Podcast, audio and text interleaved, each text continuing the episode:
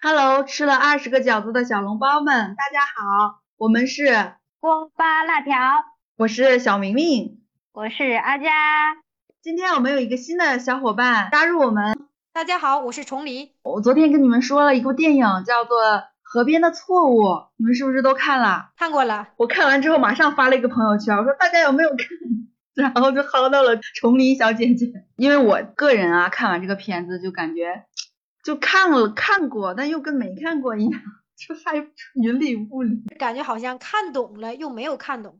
呃，电影完事的时候感觉。想说什么又不知道说什么，就感觉脑子是乱的。我那一场我记得哈，大家都看完了没有走，我估计应该是都在搜索解析呢。对，所以我就想赶快拉一些同盟聊一聊，就解答我一些疑惑。对对对，不过我跟你们可能不一样，我是因为。关注朱一龙，然后我知道有这么一个电影啊，它要上映了，然后我就去看了一个相关的视频，然后看了一点解说，然后我是带着答案去看的，所以我可能比你们 稍微好那么一点点，但也没有好很多。是的，我也是朱老师的粉丝呀。嗨，谁还不是小笼包 粉丝？就热评嘛，说他上一部电影《消失的她》是帮我们驱除恋爱脑。然后这一部河边的错误是让我们长出智慧脑，笑死！说朱一龙真的是大善人。所以说你长了几个脑呢？没有我我看完那个小说，发现自己不是很智慧，感觉好像自己脑子不够用。对，就是你们谁总结一下这个这个小说讲了啥？我看完这个片子，我就觉得，嗯，这个这个就是一边破案一边死人的故事。你在说什么？好好讲啊！越破案死的人越多啊！你讲，你来，你来，你来。没有没有，我觉得你说的也没有错，确实从表面的这个故事的脉络来讲，它就是讲述了一个小镇上发生的连环杀人案。然后我们的主角也就是警察马哲，然后他查找凶手之后发生的一连串的事件嘛。然后他查找凶手的过程中又死了一些人。确实是啊，越查死的人越多，没毛病，是吧？你看我就说，崇黎呢？崇黎小姐姐，你觉得呢？我觉得就是知道的越多，可能烦恼越多。对，他的深入的发展的话，很多人的一些秘密被展示出来了。鼓掌，鼓掌！对，真的，我就想着没事想那么多干啥？对呀，对呀，他就是想的多了，觉得不可能是单纯就是一个疯子杀人吧？可能还有其他事儿吧？从中就牵扯出了，比如说异装癖的这个量啊，我一直觉得他这个死亡自杀是挺可惜的，没有熬过这个心理，也可能是那个时代吧，对于他们这种边缘人不太容忍，可能承受不了这些。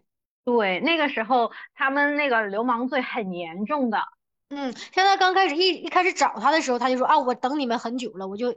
他就可能认为自己随时可能就是被抓走，这是一个很正常的一个事情。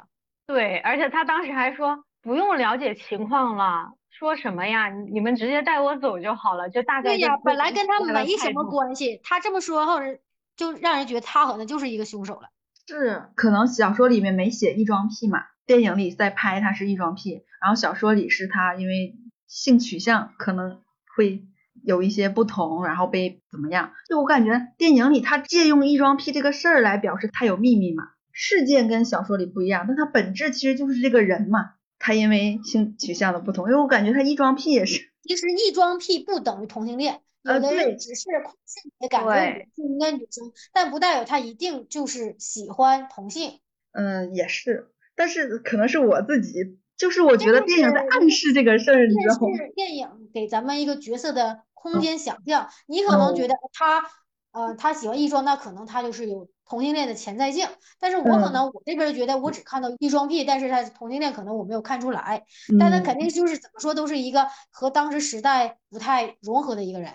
嗯，对，对，是啊，哎，我就感觉我小的时候看到过，在在夜市上看到过一个哥哥，然后他就是戴那种假发及肩的那种，然后戴了一个发卡。然后他在卖一些小镜子，但我感觉这是一个男人，真的。我小时候这种，好像也是近代这几年被讨论出来的吧？之前好像统称为就是什么什么样，没有分。嗯。现在是大家能认识到，哎呀，原来这里边还有这么细。就贴标签儿嘛，对对。就是慢慢的在细化。除了我们刚刚讲的那些，你们就是看到这个电影，就是看到他第一眼的时候，你们对他的印象是什么样子的？我觉得好美啊，就是 胶，果然是胶片电影，它的背景，然后每一帧画面我都觉得适合画画。我看一个采访，就是说他们是十六毫米的那个胶片拍摄嘛，然后它那个胶片的质感就可以帮助你感受到当时的那个时间的感觉，包括它的一些布景啊什么的，我就觉得啊，好像就回到了那个年代那个时候。哎，真的，但我没有意识到是它的胶片的功劳，它所有的环境场景我都很熟悉，就是我小，哎，因为我是九零后，对，我小时候就这样。就什么花盆，什么种葱，什么怎么样，就是真的就是我小时候的 样子。对对对，程迪呢？你有这种感觉吗？嗯，对，就是因为它这个影片它本身这个色调这个基调，它就是要体现九十年代，应该是九十年代吧，故事背景啊，对，所以说他可能必须要做一个老旧的感觉。嗯嗯，对对，做出来了，所以对是说呃很多包括他们主演的服装啊，一些道具啊，都是以前的东西，就包括朱一龙穿的那个衣服也是古着，就是不是现代生产的。完了，我的时尚已经落后了，我就觉得 就喜欢那时候的审美是吧？那那大鼻夹克多好看呀！对对对，就现在也很流行古着嘛，我看有很多那种古着店也是。很好看那些衣服，就是包括我最开始跟你们说说看完这个电影没看明白，就是就是不明白导演想说什么，就所以我才去看的小说。就看完小说，嗯，好像懂了一点，但又又又更不懂了，就是就是这个样子。就是你，那我们就从小问题来划分一下，比如说你觉得凶手到底是谁？我觉得是谁不重要。就是整个电影给我的感觉是，嗯，反正我的解读啊是是凶手肯定是疯子嘛，就没有其他更合适的人了，因为他本身出场的人物，然后嗯，那婆婆确实是疯子杀死的呀，是，但是电影给我的感觉就是马哲他不觉得就是疯子会一个人干出这件事儿来，他就觉得背后另有其人，或者是有什么主谋，他就一直在追问。就我第一反应看完电影，就是感觉这四个人除了婆婆的死是疯子杀的嘛，剩下仨就是秘密被发现了，哎，小孩也不是，剩就是两个吧，剩剩下两个是自己的秘密被发现了之后就就死了嘛。好像应该也是说疯子给杀死。对，就是后面两个人，后面有两个人都是疯子杀死的，有一个那个亮是自自杀的。嗯，是，但是我会觉得，如果不继续追查这个真相，他们可能未必会死啊？你这么觉得？嗯，我就知道那个亮肯定是因为被牵扯出来的，要不然没他事儿。对呀，但是我觉得其他的两个人不能这么说。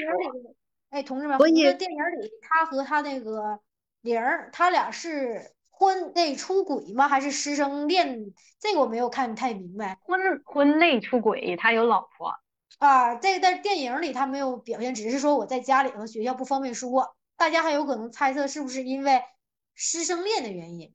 对，影影绰绰的，就是 到底是师生恋，还是单纯的婚内出轨，还是说这两个都叠加？对，有可能，有可能，有可能。而且他们还在讲，就是当时那个男的，他可能是想要分手，还是想要，就是因为他那个录像带里面的声音，整个完整的那话，他好像要放弃追求他的真爱了什么的，我感觉。我怎么感觉他其实也是想自愿死的呀？有的人看完可能觉得他未必想自愿死，就他不是一封遗书，他只是一封告别的信，它是一封分手信，对对对，类似的。对，因为他当时死的时候就是约在那个河边等那个玲儿嘛，然后玲儿被他家里人关着没能出去，然后他在等他的时候身上就揣着那封信，他是想要跟他分手的，结果他被杀了。但我的理解是他就是想自杀。诗人有的时候和咱们想的不一样，他有可能揣这个信，有可能就是诀别书，因为他毕竟是个诗人，诗人的世界很神奇的。我要为我的爱情献祭。嗯，所以反正凶手我们现在一致认为是疯子嘛。但是那个小孩儿我没明白怎么死的，为啥杀他呢？嗯，刚开始没那么疯，就是我所谓的没没那么疯，是大家可能觉得疯子很乖顺，大家对疯子的概述是他很温顺的。然后那个嗯婆婆收养了他之后，开始跟他玩一些小游戏，他他变得说这是一种游戏，就是我做这个会让你开心。因为他们有有一个房间，马哲看到了嘛，他们进行了一些小游戏啊，有鞭痕，然后他们可能就是从鞭打这个行为开始，他通过幺四婆婆给他的反馈，就可能他以为疼痛等于快乐，嗯，就是，然后他就是说，可能是因为疯子他觉得，呃，既然疼痛对于你来说是快乐的话，那我就让你更痛一点，就有没有这个可能？就让你更然后他。对，然后他们就说王红的死是因为他当时在河边这个地点，他的身形又比较矮小，他是面对着河站的，可能就导致疯子看他的时候以为是幺四婆婆，他以为他没有死，他只是跟他进行了一场游戏。那最开始重黎的疑问，小孩儿为什么死，就是也是因为他在游戏呗。对，我感觉是这样我。感觉也是，嗯就包括小孩儿可能是不是向他扔过石头，他在河边就是跟朱一龙有一个镜头是他把衣服铺在河边，然后上面垒石头嘛，扔石头，嗯我就感觉嗯扔石头对于他来说是不是一个游戏？然后小孩儿去扔过他石头，然后他朝小孩扔石头，但是疯子没有，他不知道轻重，他就这样，那个小孩儿就没了。就还有可能就是因为那个小孩儿最后临死之前说我看到你了嘛，对对，就小孩儿可能在电影里边出，就是他第一个出现是他要当警察，然后去追凶，大家就在说分析说他这是不是一个暗示，就暗示整场整个人的命运就是像马哲一样，马哲也是在追凶，追完之后他看到了，他看到了真相之后他就疯了。那我个人倾向于他最后是疯了，然后包括这这个小孩儿就是。他也他也很好奇凶手是谁嘛，他刚开始最开始跟马哲就说说你抓到了凶手一定要告诉我，然后他最后转、嗯转面的看看到凶手了，然后凶手把他杀死了，就是他也面对了真相，然后他他最后没了，唉，命运捉弄人呀。是啊，他就是一种讽刺嘛。你你在追凶，但是你被凶手杀了。嗯，那我有一个疑问，就是因为我刚刚也说过，我我个人判断，我觉得最后马哲是疯了，那你们觉得最后结局是什么样的呢？那我肯定是觉得他疯了，但是我觉得他不是最后疯的，他在前面就有点对，我也觉得，我真的，我觉得他最开始故事开始他就不太正常，就这个电影给我感觉里面人都不太正常。对呀，对呀，一开始导演就给了我们一个小提示，就是关于到底有没有在云南得过三等功这件事。嗯，对，我觉得他是想象出来的。就就刚开始我觉得是，我以为是有的，但是后来我就慢慢慢慢发现，就是从旁人的嘴里说出来，这个三等功就可能他一直就是不存在的，只有他一个人觉得这个三等功存在，就说明是他有问题啊。对，就是或者是就有可能他这个三等功在云南的时候，他应该得到，但是没得到，然后他就钻牛角尖儿了。就是他为什么开始这样执着？就是他可能因为自己，比如你看他包括打乒乓球杀局长的球，他可能当时云南有机会得到三等功，但是因为他自己可能他不是那么融入集体的一个人，他可能就没得到他应得的。对，对他没得到他应得的那个荣誉，然后变成了一种他的执念，然后他他回来了，他在这边之后，他就想象出来自己有一个三等功。对，然后后面又连续死了这么多人，然后利尔又在他面前自杀，就导致他就慢慢的变得疯狂了，然后在局长办公室就甚至说出了我把疯子杀了，你再把我杀了，这事情就圆满了。是的，就是你看你其实，他之前那个呃那个听到乒乓球声音的时候，那个片段就感觉他好像状态是不太正常的，就是他那个乒乓球的声音可能会刺激到他。哦，他分不清什么是现实，什么是执念，就包括他开车出去，然后突然刹车，感觉撞见了疯子，但其实没有吧，应该是。就是应那个是比该他就是较后面本身可能他就有点精神不是很正常。嗯，就包括他老婆原先头发不是直的嘛，后来有了大波浪这个线索之后，他看所有女人都是大波浪，也不是他看，就整个导演的镜头，我感觉他那个场子里面的女的大多都是大波浪。我个人感觉他这个电影的角度是从马哲的角度出发的，他看到的世界。对，所以前期的时候我是先入为主的，把它当成一个真实的世界去看。但是你从后期的时候，你就慢慢往前推，你可能就是觉得，可能你也有一点分不清楚哪个是真的，哪个是假的。嗯，就反正我就耿耿于怀，他老婆不是直发吗？为什么变成了大波浪？我我记得他俩应该是喝酒了的吧？啊，对，这孩子应该是打掉了，然后如果没有打掉的话，不可能喝酒啊。对，关于这个小孩子他到底有没有生下来这件事儿，对我也很好奇。呃，当时感觉他们俩都是醉的状态，他的妻子的状态应该也是像喝醉了似的，而且还他那么抽烟，如果怀孕的话，对对对，我跟他说，所以我感觉他那个孩子应该当时就是已经没有了，后续再看出来那个孩子有可能就是马哲的想象了。但是但是又很奇怪，就是他那个孩子在洗澡盆里玩，然后就是说他那个扔玩具的那个动作跟疯子往衣服上扔石头的动作是一样的，就说那个孩子有可能也是疯子，就真的遗传了，所以就很我是相信那个孩子其实是被打掉的，因为他们还去拍了孕妇照，但是结尾那如果在马哲的幻想里，孩子被生下来了，但是被生下来的孩子也是个疯子。你们要想的这么可怕，真的这样讲就有点可怕了。哎呦，还有更可怕的。我也觉得他们是那个，我觉得那个孩子应该是不存在的孩子，可能是他想象的一个美好的画面，因为他扔掉了拼图，马桶冲掉了，这应该是个现实发生的。嗯，因为他他们当时应该吵架的，他一生气把那个拼图不给冲到马桶里了吗？嗯。但之后结尾那个拼图是完整的，我觉得这一段应该就是应该他的想象了。那他为啥想象一个自己的孩子又感觉不太正常？相信我真我都觉得马哲最后我是活着的吗？哎呦，这个我也有疑问。就是一方面，我就觉得就是是不是傻？他是不是疯子最后把他杀死的？最后啊，所以最后他的想象中的三等功有了，想象中美好画面都有了。对我，我有的时候是这样认为，但我因为看过小说，因为小说我觉得最后倾向，我并不觉得。他，我甚至在小说里我都不觉得那个马哲是疯了，所以我又又开始质疑电影到底最后是谁死了，就最后是疯子死了还是马哲死了，还是我现在就感觉好像是我要通过电影的感觉，我可能我都在怀疑最后可能马哲是不是已已经死在河边死掉了，因为寻找真相而被真相困住了。我就是因为没理解，我就我刚开始看完这个电影，我觉得嗯。他在讲啥？他想讲啥？他干嘛呢？就是在我看来，刚看完这个电影，第一反应就是为什么不相信疯子就是凶手呢？然后如果疯子是凶手，为什么还让他出来害人？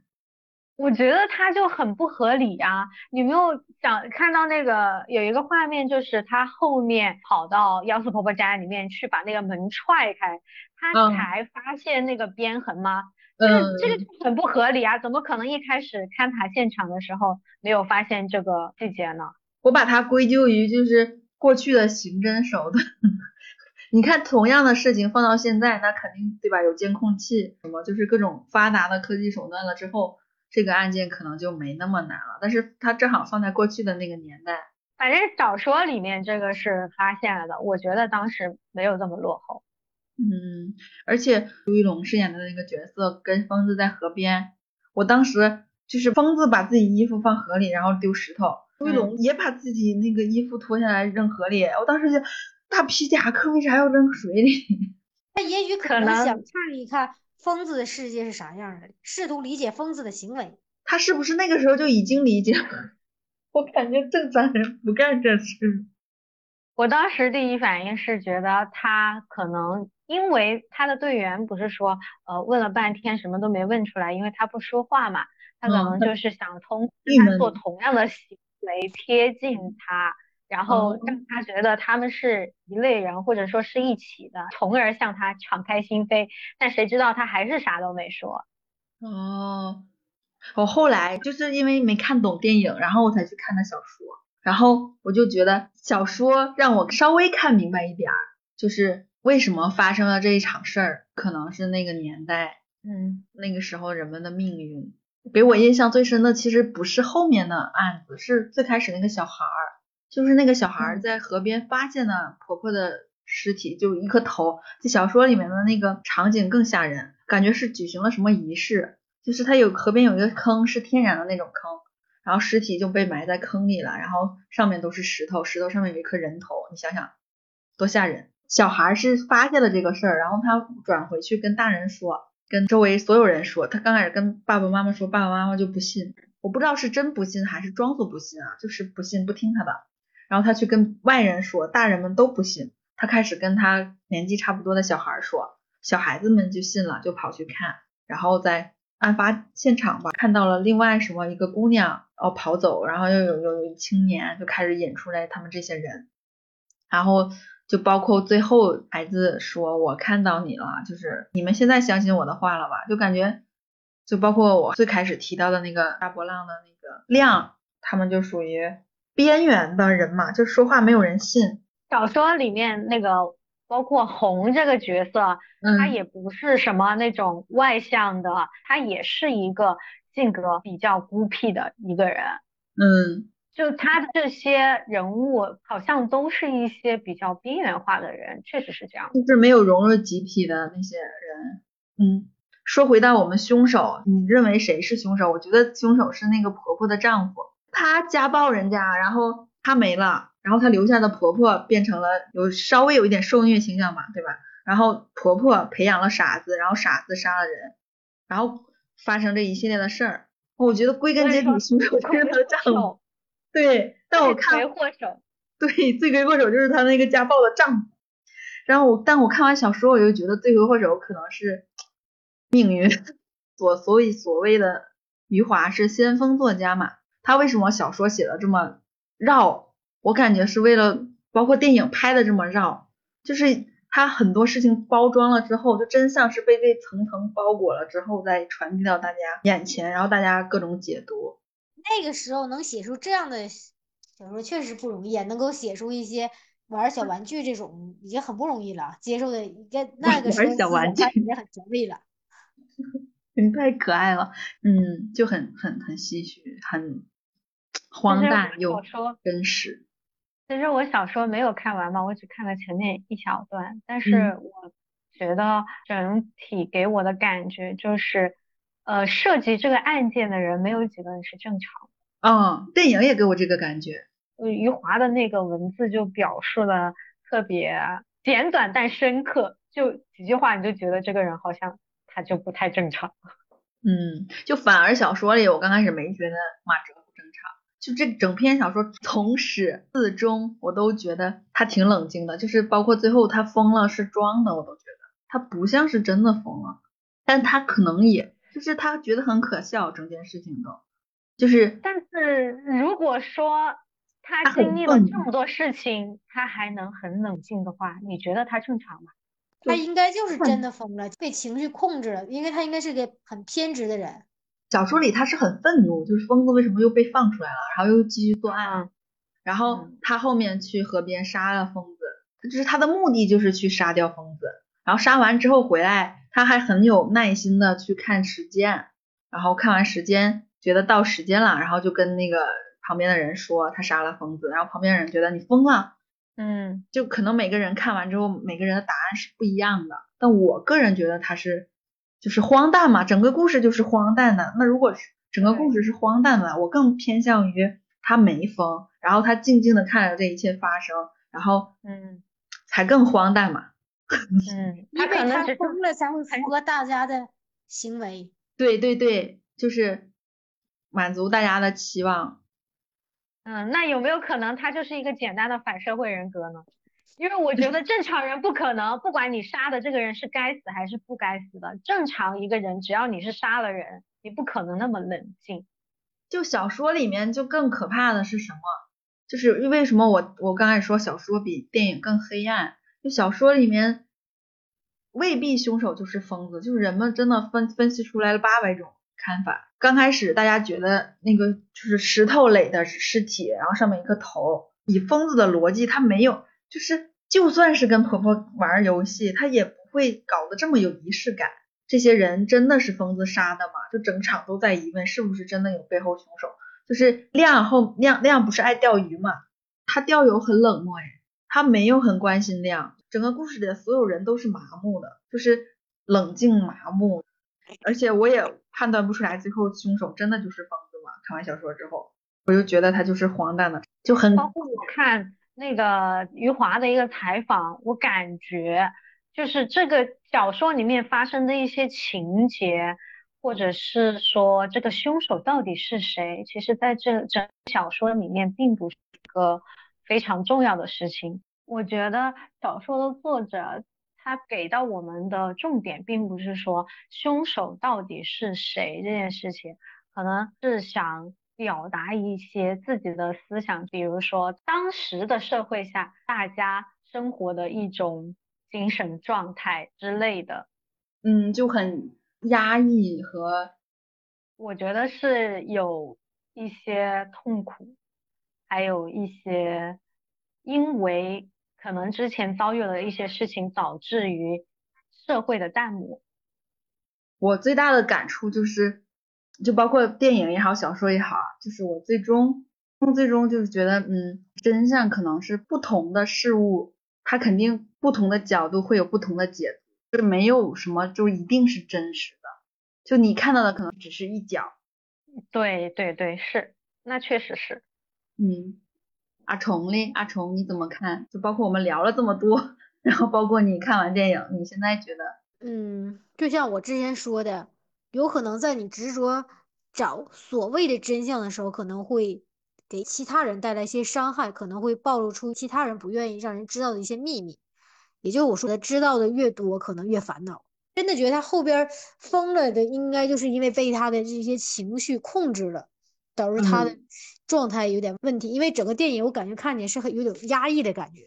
对，确实挺压抑的。我之前看过一个关于魏淑欣的采访啊，他就是说他想在电影里面去加入一些元素，然后他觉得他加入的元素是他自己想表达的一种宿命感。就是命运对人的嘲弄，就像电影开头，他不是有一句话嘛？就是加缪的人理解不了命运，因此我装扮成了命运，我换上神那一副又愚蠢又不可理解的面孔。就意思是这句话是疯子的角度去说的，就是我去做这样的一件事情是命运驱使我去做的。就他加缪就有一点对人类。人类对命运的愚蠢和狂妄，就是你不可能去操控得了命运这么庞大的一个东西，就只有他来愚弄你的份。就人们自以为知道了真相。对，就像刚刚崇尼说的，你自以为自己是在追逐一个结果和真相，你在寻找真凶，但是。你不知道你在追寻所谓的真相的过程中，你揭开了多少人的伤疤，你伤害到了多少人，或者说你致使了多少人受到伤害，甚至是死亡。所以我想起来一句话，就是难得糊涂。对对，非常有道理的总结。我们让这四个字成为我们的结语：难得糊涂，送给大家，也送给我们自己。我就是觉得。想那么多干嘛？就好好活着，就 不要钻牛角尖，什么都想开一点，允许任何事情发生，允许任何人存在，这样大家可能会快乐一些。电影的解读可能就先到这里了，我们可以再谈一些比较轻松的话题。哎，你这么一说，就是电影里吗？那个女孩叫什么？就是她吃了饺子，吃了二十个嘛？然后，然后朱一龙前天立冬发了一盘饺子嘛，然后我现在印象深刻的就是那二十个饺子，这就是我们开场的原因。二十个饺子，对。那让我们来聊一聊朱老师吧，瞬间起了一个高一个调。没有啦，朱老师就是我们一直喜欢的龙龙。朱一龙先生。对。对，然然后我看到采访说，他说当时朱一龙得到金鸡影帝之后的第二天就到了那个拍摄地，就是江西南丰的一个地方，然后就换上当时当地的那个衣服，然后就穿上那种九十年代的那个衣服嘛，在那个地方生活了一段时间，就是进入角色嘛。我觉得朱一龙是一个嗯，比较注重体验感演法的一个演员。真的，而且他的情绪也是很稳定的。刚开始就是如果作为明星来我看他，我就觉得他总有一种无辜感，就是很很吸引我。但是他角色真的会让我很分开。马哲真的就是马哲，让我觉得这朱一龙已经在我心里不存在了。就是马哲真的就就是那样的一个那个年代。我我是我是可以把他和他的作品分开来看的。我觉得他在演技方面肯定是没有什么可以说的呀，挺好的。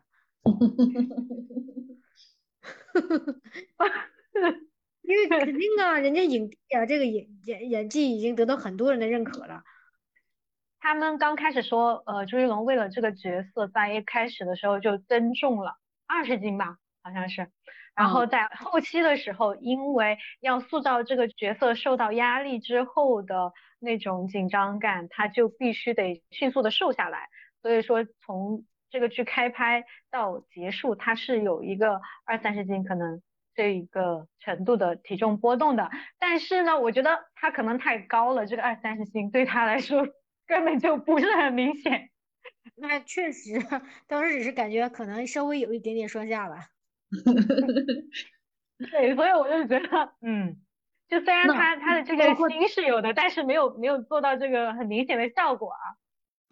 就除了周一龙啊，就是包括整个剧组的演员，我都觉得为这个电影很拼。就包括他那个妻子，为了演出有孩子的那个感觉，我看他的采访也是，就是做了，就整个平时不拍戏的时候，他也是在那个妻子的状态，然后。跟龙龙他们好像他还写一些日记吧，还是嗯，对，给马哲写信。而且我感觉到当时他给给他们的妆造也是这种感觉。你看，呃，马哲他的头发永远都是那种乱七八糟油油的，然后他老婆不是在怀孕期间吗？所以我觉得可能是为了呃塑造那种感觉，他老婆的头发也不是那种蓬松的状态。他这个电影里面的那个细节，我觉得还做的挺好的一点，就是非常明显的，他是不是现场收声？我觉得那个下雨的声音，跟我真正的在影片里面听到的声音，真的不能说一模一样吧，简直就是一模一样。是的，每次下雨就有就有命案发生，就感觉他下雨下雨的时候，对，下雨的时候就感觉整个环境都冷了下来。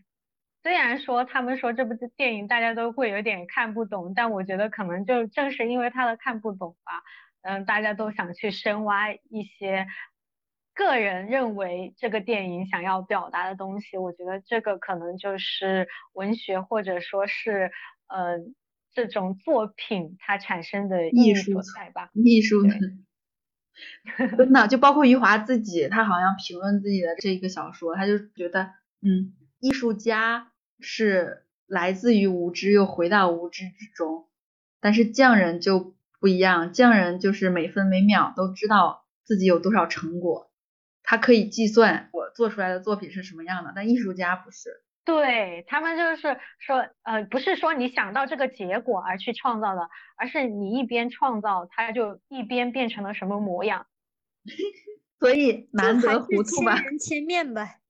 对，对对对。当你在创作一个东西的时候，后续他可能就是不由自主的，可能就脱离了你当初的想法，就是他小说自己按小说自己的路线写下去了。对对对，对对对对对，活了。就包括当时余华就是哦，有一个采访就是说，他说当时你为什么要写呃疯子从餐馆里面跑出去这一这一幕？然后余华当时的回答就说：“他说我不知道我为什么要写，就是当时觉得我要这么写。”哇，听起来好像吗？感觉活了这个人。对对，就是作品已经活了，有自己的思想了。